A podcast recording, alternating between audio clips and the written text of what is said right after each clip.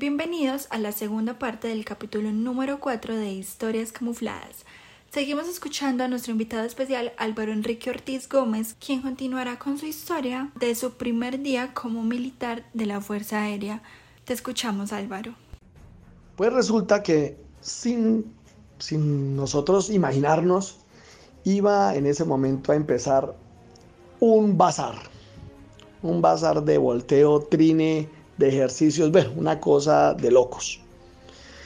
Tocaba correr con todos esos elementos al hombro, en pijama, primera hora del día, con todas esas cosas al hombro y darle una vuelta corriendo a todo el alrededor de la escuela de, la, de la, Fuerza Aérea. Y resulta que en cada tenía, habían estaciones. Y en cada estación había un superior y ese superior lo ponía uno a hacer unos ejercicios, cualquier, cualquier, cualquier ejercicio.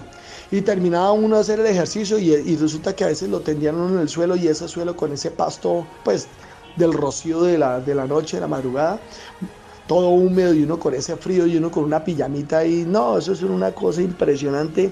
Y luego coja todo rápido, corran y pasen al otro puesto.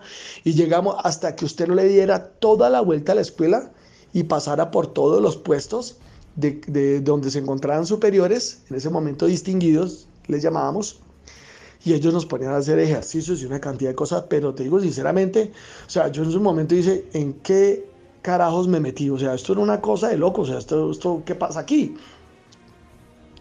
Terminamos de dar toda la vuelta a la escuela y nos tocó colocar las, las colchonetas en toda la plaza de armas, todos así alineaditos, todos como enfiladitos, todos y muchachos, dormir, dormir, dormir, dormir.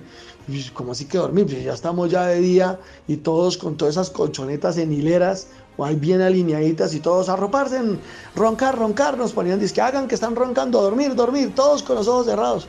Después de darle usted todo vuelto a nada, sucio, mojado, bueno.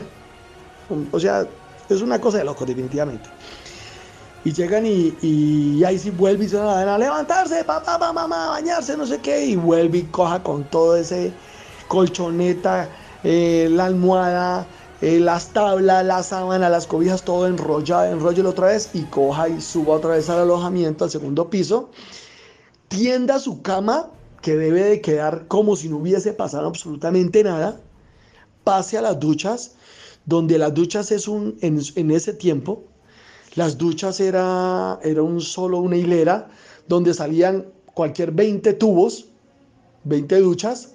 No habían divisiones, no separaciones, todo el mundo desnudo ahí bañándose a la carrera, ta, ta, ta, en esa agua tan fría, Virgen Santísima.